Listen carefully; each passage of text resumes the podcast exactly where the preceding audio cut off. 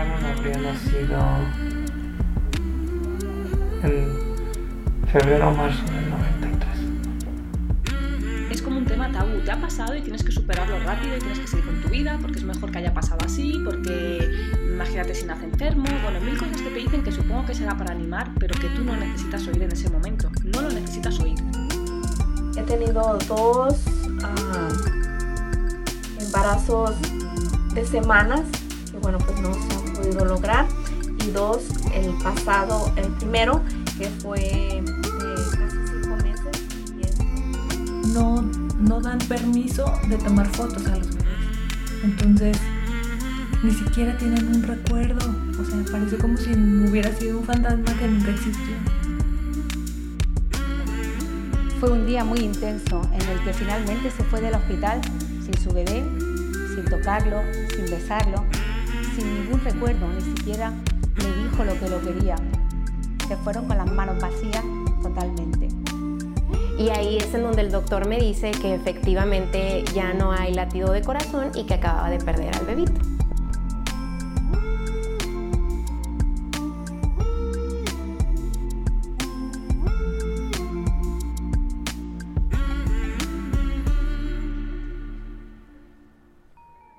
Hola, bienvenidas, bienvenidos a este cuarto episodio de Duelo Respetado.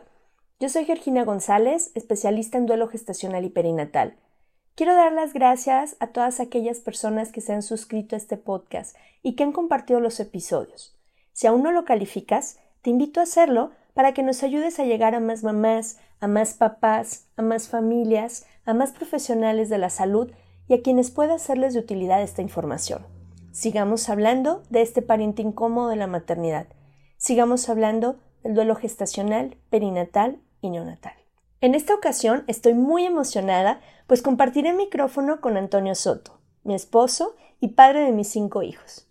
Les contaremos cómo vivimos nuestro proceso desde una perspectiva de mamá y desde la perspectiva de papá.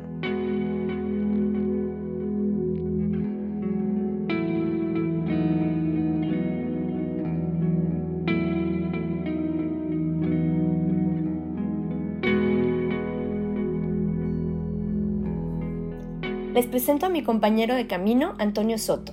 Es médico con especialidad en medicina ortomolecular, creador del sistema ICOR para resolución emocional, cuenta con una especialidad en constelaciones familiares y es instructor certificado para la impartición de cursos de formación del capital humano, SEP Conocer. Bienvenido, Hani. Gracias, mi amor. Hace unos días subiste una foto en redes sociales que me movió mucho, Mm, donde compartías cuando recibimos la noticia de la primera vez que estábamos esperando un bebé, nuestra querida Monse. ujú. Sí.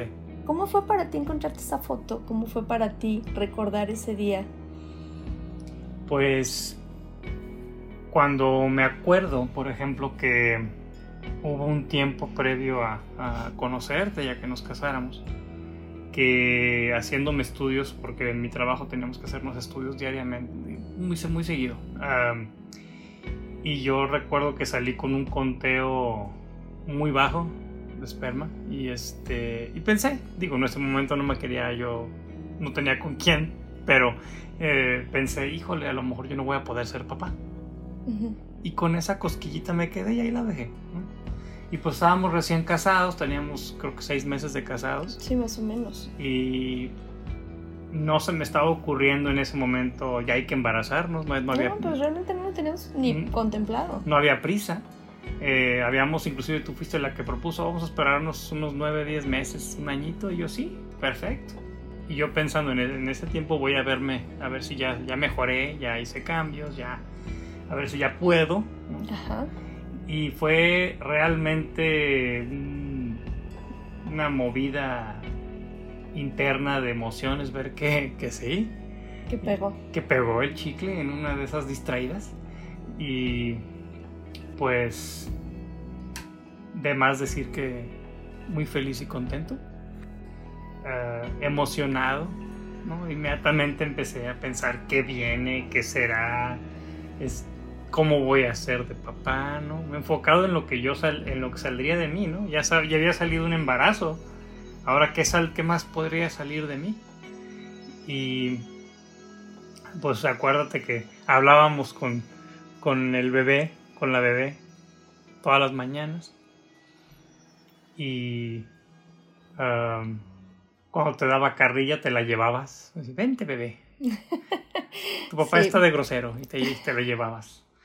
Es- y sí, me acuerdo de todo eso. Y, y yo emocionado, muy emocionado porque pues contaba los, contaba las semanas, me acuerdo que calculaba las semanas, calculaba los días, eh, contaba cuándo más o menos era el tiempo mínimo para que naciera y el máximo, o entre este día y entre este día.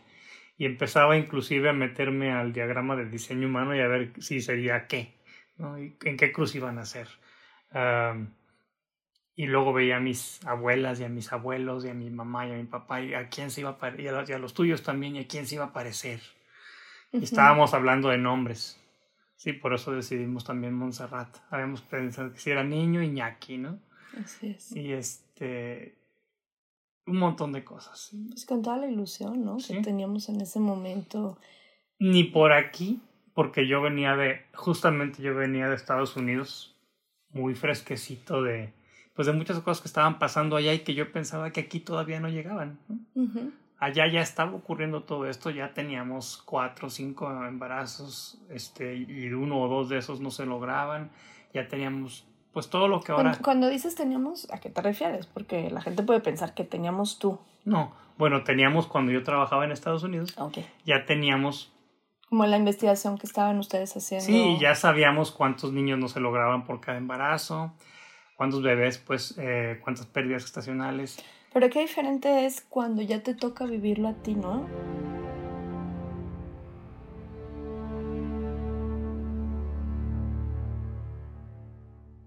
No, nada te prepara, nada te prepara. Ni, ni, yo creo que si ni hubiera estudiado psicología y tanatología y toda la línea que tiene que ver con esto, yo hubiera estado listo para el balde de agua fría con látigo caliente, Cuando nos dijeron que no había latido. que no había latido y que, que era un, ¿cómo le llamó el doctor? Un huevo, bueno, sí. Y, y esa, esa fue la parte que yo dije, no, ¿cuál huevo retenido? O sea, eso ya no era un huevo. O sea, ya era una, una bebé de 12 semanas, 10, 12 semanas de, de gestación. Y dijo, huevo retenido. Bueno, pues es una manera muy desapegada de llamarle a mi hija, Ujú, como no es tuya, ¿verdad? Claro. Y eh, Pero yo recuerdo que cuando estábamos en el consultorio, bueno, yo me quedé eh, en blanco, porque Ujú. pues no, como dices, no estás preparada, no estás preparado como para recibir ese tipo de noticias, pero sí recuerdo que, que, que supongo que, que muchos papás pueden tener esta experiencia, que sí fue como, bueno, alguien tenía que tomar decisiones, alguien tenía que, vamos a llamarlo entre comillas, estar fuerte para, para el evento. Sí, y mantener la mayor cantidad de sangre fría y mente clara dentro de todo, ¿no? Sí, está la parte donde pues te puedo decir, ¿no? A mí físicamente no me duele, ¿no? No me sale sangre, no, me, no se me va nada de mi cuerpo. ¿sí? En ese momento. Eh, no siento que traigo algo muerto adentro, pero sí siento algo muerto en mis emociones. Sí siento la muerte ahí. Y es como como cuando vas a hacer un examen y estás nervioso y suda- te sudan las manos, pero te tienes que ir a sentar y tienes que sacar el lápiz y tienes que escribir tu nombre, todo lo lógico, ¿no? Con la, emo- la emoción encima. Así se siente. Pero obviamente esto era como la primera vez que me pasa. Y también vienen pues un montón de datos mentales, ¿no? De, a ver, ¿no tendré yo algo mal? ¿No tendré, no tendrá mi esposa algo mal? ¿No tendremos algo mal ahí que no, no se pudo gestar? ¿Nos tendremos que hacer estudios? Sí, O sea, entró como esa parte clínica que, Ujú. que tú tienes en tu formación. y lógica también de, de, de hombre, de pensar todo así como que algo nos falló. Ujú. Algo nos falló y me voy a tener que poner a estudiar a los dos, o sea, vernos como caso clínico para que esto no vuelva a ocurrir. Y, y yo recuerdo que yo estaba como muy enfocada pues en todo el proceso eh, cuando nos dieron inmediatamente la opción del legrado, yo me acuerdo perfecto que tú dijiste, no, no, vamos a esperarnos un poco. O Sí. sea, incluso preguntaste, ¿ella corre peligro de vida? Exacto. Y el médico te dijo que no. Ujú. Y entonces, o sea, son preguntas que a mí en ese momento no se me habría ocurrido, ¿sí? Porque estaba en blanco. Sí, Y yo se las tengo que hacer para que él diga, ¿sí? Porque él, no- él, o sea, para él lo fácil, ¿no? El, el médico ya está entrenado con unos pasitos y yo sé cuáles son, pero si no le pregunto para que conteste, pues nos vamos, de, como dicen los abogados. Sí, ¿no? porque recuerdo que él ya estaba reservando sí, quirófano. nos, nos seguimos de oficio. Y esa noche que empezamos, o empecé con el, el trabajo de parto, con las contracciones, eh, pues a ti te tocó, a ti te tocó, me acuerdo que hablamos con, con nuestro amigo patólogo y te tocó, te dio todas las indicaciones de cómo tenías que conservar el Sí. tejido y pues te tocó cachar, Jani, Eh. te tocó estar de partero. Sí. Fue una noche muy, muy, muy complicada, muy dolorosa, física, emocionalmente. Poco sueño. Y estuviste, estuviste ahí, Jani. Estuviste en esta parte de, de esta fortaleza que, que muchas veces en la sociedad se les exige a los hombres, ¿no? No sé si es algo que nunca hemos tocado, no sé si fue el caso que al- alguien malamente te, te dijera que tenías que estar fuerte para mí.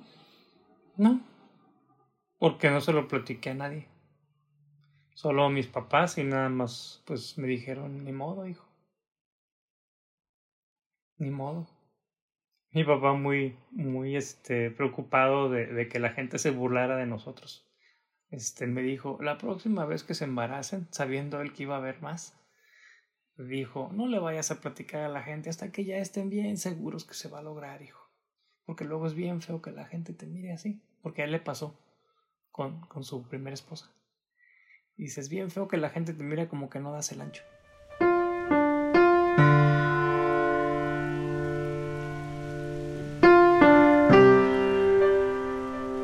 No, no, no tienes, te dicen cosas, bueno, entre amigos, entre amigos, amigos que son muy, muy, bromistas y tratan de, de hacerlo como, pues minimizarlo, en el sentido de que no quieren que te duela y quieren que te mantengas fuerte.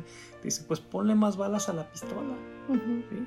Cosas, frases pues jocosas que, que tratan de alejarte del dolor para que te rías, ¿no? Y es que como sociedad, por ejemplo, us- las generaciones tuyas o anteriores, porque creo que actualmente ya estamos modificando algunas cosas, aunque todavía no lo logramos al 100, pero la educación eh, emocional que se les brindaba a los, a los niños varones, pues era, tienes permitido enojarte, pero no tienes permitido estar triste, no tienes permitido llorar. El coraje lo pones encima del llanto, de la tristeza, de la desilusión, de la frustración. O sea, todo eso, tristeza, frustración, depresión, coraje, le echas un manto de enojo encima. Y ese sí se puede. Ese sí tienes permiso. Y todo lo demás, si tienes con quién, te pones una guarrapeta y ahí sí lloras. Con Sería tus como, cuates. como la forma de, de poder sacarlo. Sí. La única en la que tuvieran permiso de poder sacarlo. Sí, y yo no soy de la vieja escuela, yo tengo otra, yo soy de otra generación, pero nosotros fuimos criados por hombres mayores. Mis amigos y yo todos tenemos papás grandes, de los 20 y 30. Entonces nosotros de alguna manera seguíamos haciendo eso.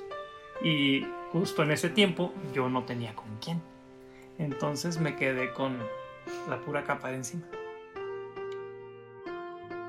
Y a irlo procesando capa por capa, conforme se me fuera dando y la oportunidad surgiera.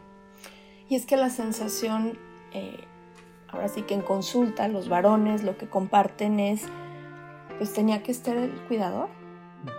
¿Cómo era esa sensación para ti? Tener que estar cuidando a tu mujer, tenías que estarme cuidando, tenías que cuidar por las indicaciones del patólogo, que, que el tejido, por decirlo de una manera, que tú sabías que no era un tejido cualquiera, Sí.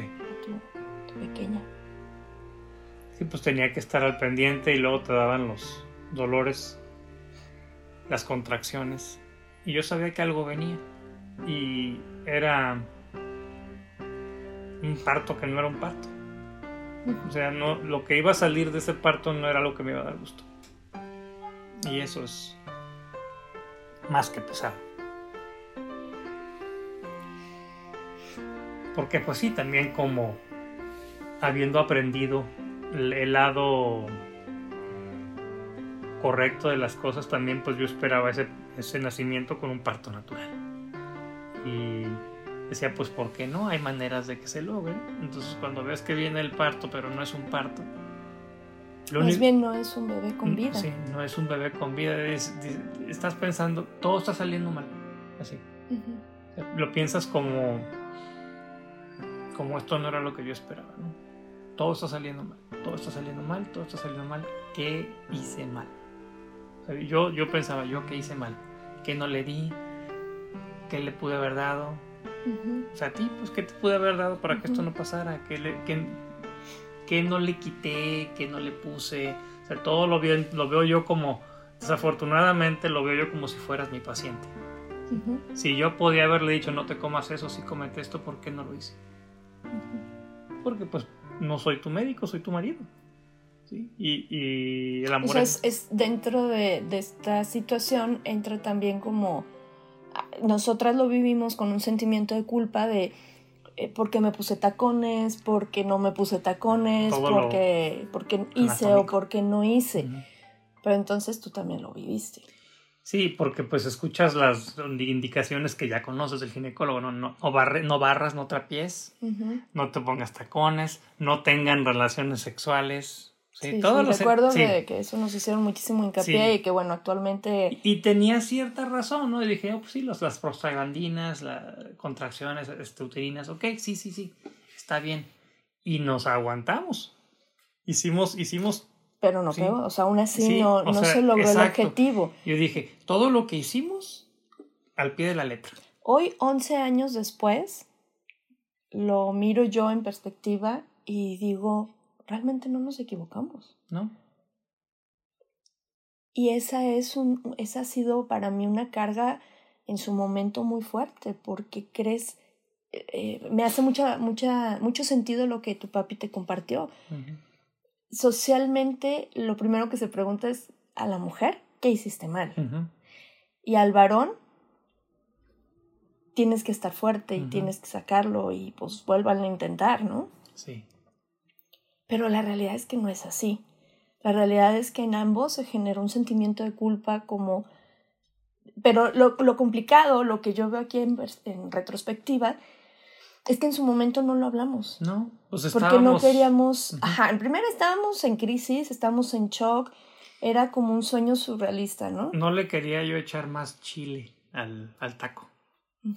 Sí, no le quería ahora más leña al fuego. Yo le digo más chile al taco para que picara más. ¿Por qué? Si ya estábamos, ya estábamos en crisis, ya estábamos, em, pues no sé, era empezando por el hecho de que, como mencioné, era algo que no esperábamos que ocurriera, nos agarró mal parados.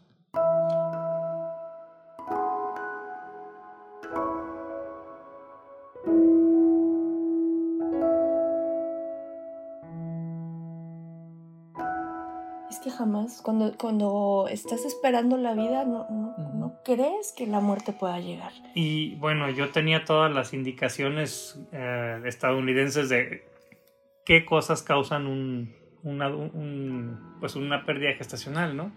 Acostumbrado a ver pacientes estadounidenses, todos los marcadores, com- lo que comen, este, el historial de Sí, familia. pero llevarlo a tu mundo Sí. es lo complicado. Y según yo, y según yo, ah, mira, estoy en Guadalajara, no estoy en Phoenix, no estoy en Los Ángeles. Aquí las mujeres comen tanta cochinada como allá. Pensando yo lógicamente, no tengo nada de que... Sí, que realmente sí, a muchos varones les puede pasar, ¿no? Sí. O sea, la parte de la lógica aplicada Sí. y entonces esta situación se sale de mi lógica y, y no sé cómo acomodar esta realidad. ¿Y cómo se vive? ¿Cómo fue para ti eh, después de esto? ¿Cómo, ¿Cómo pudiste transitar tu proceso de duelo? Porque en ese momento no lo hablábamos No. por no causarle más tensión al otro, ¿no? Ninguno de los dos teníamos ni idea de ¿De qué seguía? qué ¿O seguía. para dónde? y qué era el duelo. no había temas, ¿no? O sea, la gente era como, pues échenle ganas, están Sí. jóvenes, así pasa. En ese tiempo se murió mi abuela, ¿te acuerdas? Exacto. Y ese sí fue un duelo. Y, y fue fuertísimo porque yo recuerdo que, que ahí en el funeral llegó la gente Mucha a gente no felicitarme sabía, y no sí. sabían y, y- Una y de mis llegaban- primas te, te, te, te acarició la pancita Sí, y, y fue, te dijo, ahí o vas. sea, yo me salí en shock, Sí, pues, sí. ¿no? Y, y, y, y mi primera sensación, o sea, mi primer, eh, eh, porque lo manifiestas a través del enojo, no lo Ujú. manifiestas a través de Sí, querer se- se- se eh, expresar. uno, ujú. Y fue como, o sea, ¿no les has dicho? No, pues es que no, no les había dicho porque no sabía qué decirles. O sea, Exacto, nos quedamos sin palabras. después fui con mi prima, me acuerdo, y, y le dije, perdimos el bebé. Claro. Y se trabó, ya no supo qué decir, hasta se fue y se, desa- se desapareció. claro, de que claro. ya no sabía qué decir porque no estaba acostumbrada, no estábamos acostumbrados a, a, ok, ya perdió el bebé, ¿qué, qué hacemos, no? Sí, ¿cómo lo manejamos? La gente, Nuestras familias, yo me acuerdo, me acuerdo y, y yo quiero mucho a tu hermano y, y no sabía qué hacer tu hermano y nada más te acarició el brazo y te dijo échale ganas. Y fue lo más amoroso que pudo hacer. claro, porque son cosas que no... Es que de verdad es como estamos ahorita viviendo esta situación de, este encierro, no Sí. sabemos qué hacer. No- nunca habíamos estado encerrados por nos una topamos, pandemia nos este topamos ante, ante un, un evento nuevo Exacto. y que sin saberlo, bueno, en ese momento sin considerarlo y sin saberlo, nuestras madres ya lo habían vivido. Exacto, pero no nos habían hablado de Nunca eso nos nunca. hablaban de eso. Entonces, fíjate cómo, cómo la experiencia en ese momento nos llevó también a contactar la forma como nuestras familias nos habían educado en el tema de duelos, ¿no? Ya no hay que acordarse, Ya pasó. ya pasó. Échale ganas a, A ver cuál que sigue. pasa. Sí. Ajá. Sí, y eh, te digo, la, mi mamá, mi mamá me, me acuerdo que nada más me dijo, eso es muy doloroso, no me dijo de ella, nada, me dijo, eso es muy doloroso, mi hijo. Y mi papá sí me dijo así como, mira, mi hijo, muy preocupado por ti, me dijo, mira, la próxima vez que se embaracen, no platiques luego, luego, porque ya vi que lo publicaron y que, sí. Claro, ellos en el pensando, afán de sí, protección. Ellos protegiendo, ¿no? Y muy en, en la crianza que ellos tenían también, pues. Sí. Inclusive recuerdo ya esperando a Saúl. Le platicamos y porque teníamos como un mes o dos cuando lo fuimos a visitar. Dijo, espérate dos meses más, hijo, y ya lo puedes publicar. Sí, claro, porque se cree, y, y desde mi perspectiva y con, con el trayecto que llevamos, pues es erróneo también pensar eso, ¿no? Porque sabemos que, que la muerte puede llegar en cualquier Sí. momento, en primer, segundo, tercer trimestre, primer año de vida. El día, del, el día del parto. Entonces, eh, muchos hombres, Hani, eh, suelen minimizar, suelen minimizar esto que pasó. Es yo no que recuerdo que, yo no recuerdo que tú minimizaras eh, ni que negaras la existencia. No sé, obviamente cuando empezaste tu formación más sistémica, queda. Ujú. más en constelaciones familiares, fue como más, más fuerte el poder a los cuatro vientos darle lugar a nuestra primera hija y poder decir, sí, sí tengo una hija que no está aquí, Ujú. sí, sí soy papá, pero no están aquí. Sí. Pero en ese momento yo recuerdo que éramos tímidos para expresar esto, Sí. porque, porque nos bombardeaba la gente, ¿no? O sea, para mí era como, vas a tener más, a todas nos pasa, es normal, y te sacaban los porcentajes. Pero contigo, ¿cómo era la comunicación? ¿Qué te decían? Aparte de no publiques, Ah, aparte de, pues, bueno. ya no se habla de esto. Mis hermanos no me dijeron nada. eh, solamente pues una especie como de condolencia. Muy Ujú. a su modo cada uno. Ujú, pero algunas personas que nos tenían en redes sociales, que sabían, por ejemplo, que yo había ayudado a tres, cuatro personas aquí en Guadalajara y tenía un año ujú, a tener, a tener bebés, o que estaba ayudándoles a embarazarse, ujú. y me decían, "Mm, ¿y así quieres ayudar a la gente? La gente se volvió muy cruel, ¿verdad? Sí, de hecho nos, nos acordaron en una fiesta, ¿te acuerdas? Sí, y sabes, yo también lo que he visto, ahorita recordé, como todas esas personas que en su momento nosotros considerábamos amistades muy cercanas, a las que les abrimos las puertas de nuestro hogar, ya no están. No están, Y se fueron cuando partieron nuestros hijos, sí. porque no pudieron, creo yo, acompañarnos en este. Fíjate, No, no, tenían no herramientas puedo para esto. creo que era como una sensación de no puedo verte mal. Tú siempre tienes que estar bien. Sí, Nos asusta ver a la gente mal. nos asusta ver a la gente pues en ese proceso y en ese momento de ahorita me doy una pausa y me dejo caer al piso.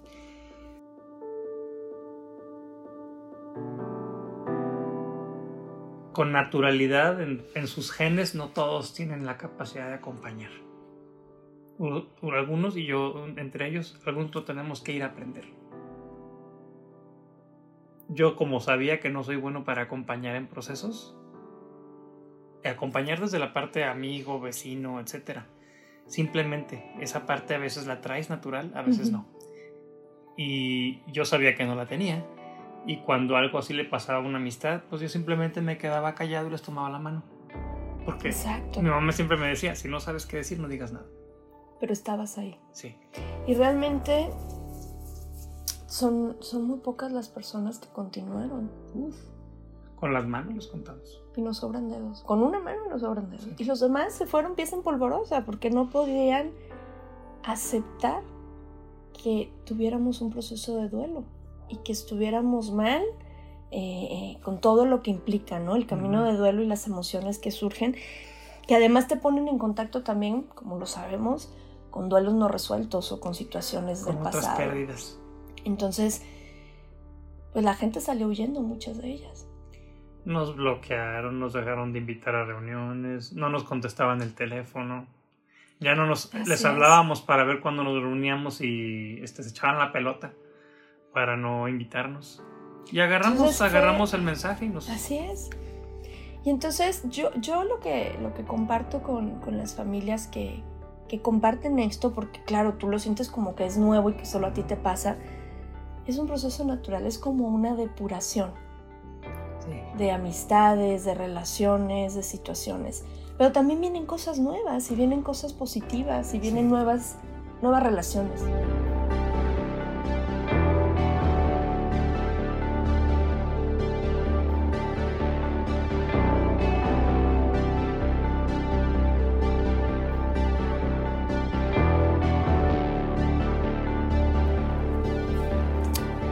En esta ocasión el tiempo se nos está terminando, Hani.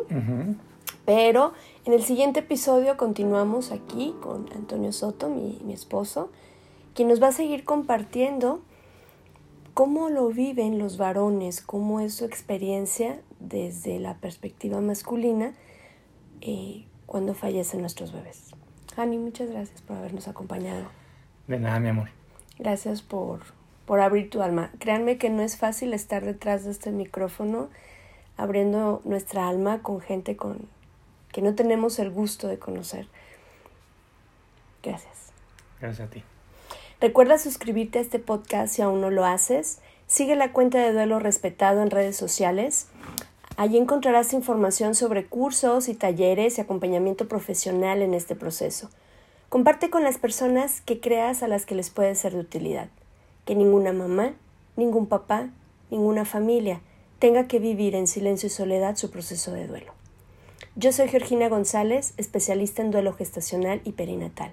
Te mandamos un abrazo muy grande. Hasta la próxima. Hasta la próxima.